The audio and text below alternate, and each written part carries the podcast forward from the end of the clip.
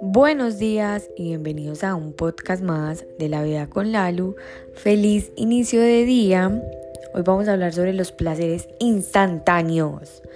Miren, ayer estaba hablando con una chica del equipo y yo le decía, realmente somos seres humanos que estamos acostumbrados al placer instantáneo y por eso muchas veces se nos dificulta o se nos hace poco fácil conseguir los resultados o tener un enfoque.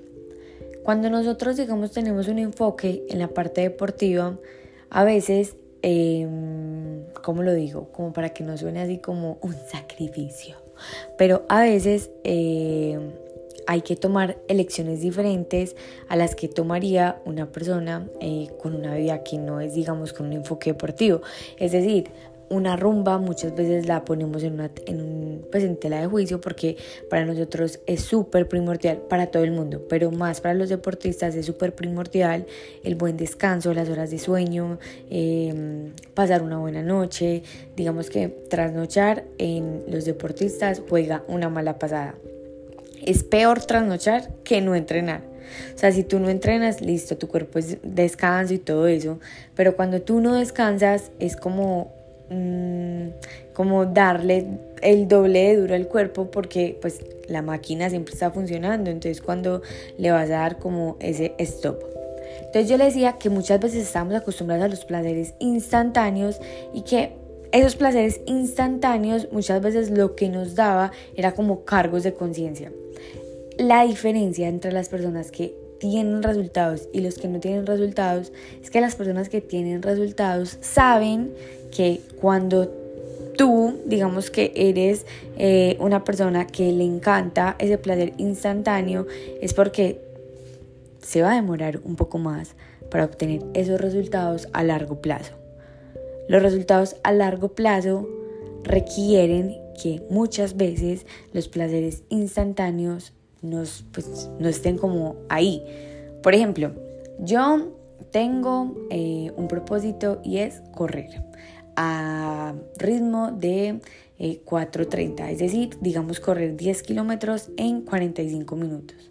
Listo, como ese es mi propósito, eh, si yo digamos me salto un entrenamiento porque decidí salir, no sé, en la noche o dormir más en la madrugada y no salir a correr, eso es un placer instantáneo.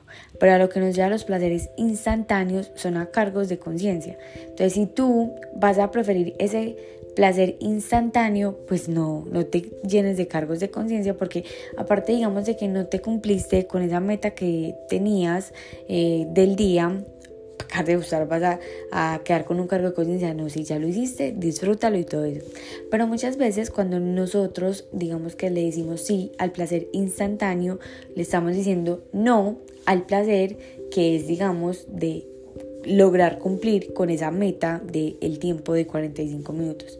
Entonces, cuando tenemos resultados que son eh, duraderos, que son em, de verdad de esos resultados que requieren, digamos, eh, un tiempo para que se vean plasmados. Cuando le decimos sí a los, a los placeres instantáneos, le estamos diciendo también sí a que se demore un poco más que lleguen ese tipo de resultados. Y un poco más, el decir que se demore un poco más puede llegar el momento de decir que tal vez no los veamos. No es que tengamos que vivir en abstinencia, no es que a todo le tengamos que ir no, pero es tu decisión a qué le dices sí y a qué le dices no. Si le dices sí al placer instantáneo y le dices no, como a ese resultado que tanto anhelas. Esa es, la diferencia entre las personas que tienen resultados y las personas que no tienen resultados.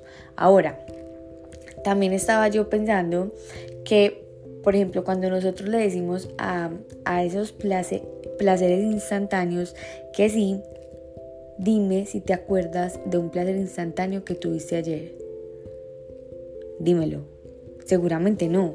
Por lo mismo, porque generan un placer instantáneo, entonces muchas veces pasan por desapercibido en la vida de uno. Entonces yo ni siquiera recuerdo si ayer me di un placer instantáneo. Lo que yo sí sé es que yo estoy caminando en coherencia con lo que yo quiero Es decir, que yo sí estoy caminando en coherencia para obtener los resultados que quiero. Si yo viviera en pro de esos placeres instantáneos, seguramente como que estaría llena de cargos de conciencia, porque eso es lo que causa el placer instantáneo, que muchas veces nos llenemos de cargos de conciencia. Y lo que les digo, no es que no, no, no podamos disfrutar eh, diferentes cosas en nuestras vidas, no. Pero cuando tú tienes una meta, a veces hay que renunciar a esos placeres instantáneos para poder conseguirla. Les voy a dar un ejemplo un poco más tangible. Yo quiero comprar una casa Seguramente yo para comprar una casa requiero crear un plan de ahorro o un plan de cómo voy a conseguir el dinero para comprar la casa, sea con inversionistas, sea con lo que sea, requiero un plan de ahorro. Si a mí se me atraviesa en el camino, digamos, un viaje, listo, yo me lo puedo dar, me doy el viaje. Pero se me atraviesa al otro mes otro viaje, y al tercer mes otro viaje, y al cuarto mes otro viaje si tú aceptas cada uno de esos viajes, te aseguro que tal vez esa casa se va a demorar un poco más para que te la entreguen, para que accedas a ella, porque tu dinero, tú vas a tener como fugas de dineros. Y mira que tú te pudiste dar un viaje en el primer mes y tal vez te puedas dar otro viaje en el sexto mes. Pero si tú empiezas paulatinamente a gastar ese dinero, a tener fugas como de dinero, no vas a obtener la casa tan rápido como quisieras. Y no es que yo diga como, ay no, eh, eh, entonces bueno, voy a, a, a, trabajar en otra parte, voy a conseguir otra fuente de ingreso, está bien, tú la puedes conseguir, pero sigue habiendo una fuga por otro lado que te va, digamos, a retrasar ese proceso. Así mismo pasa con las metas. Cuando tú le dices sí a esos placeres instantáneos, le estás diciendo no a ese resultado que tanto deseas ver. Así que cuando decidas decir que sí, asegúrate que realmente sí lo quieras y no sea simplemente tu mente, la loca de la casa, controlando ese deseo compulsivo de sí, lo quiero, lo quiero, lo quiero y me lo quiero comer ya y luego te sientes mal. No, si vas a hacer algo, eh, hazlo con todo el amor, gestiónalo, pero sé muy selectivo de qué le dices sí y de qué le dices no. Porque recuerda, cuando tú le estás diciendo sí a algo, le estás diciendo no a otra cosa. Entonces, por ejemplo, yo le estoy diciendo sí a madrugar, a entrenar. ¿A qué le estoy diciendo no? A la pereza y a dejar atrás, a un lado, digamos, renunciar a mis propósitos. Entonces mira que siempre que le estoy diciendo sí a algo, le estoy diciendo no a otra cosa. Entonces sé muy selectivo con tus decisiones porque son tus decisiones las que hoy te tienen en el lugar que, te, que estás. Los amo, las amo y gracias por estar acá y nos vemos mañana en el próximo episodio de La Vida con Lalo.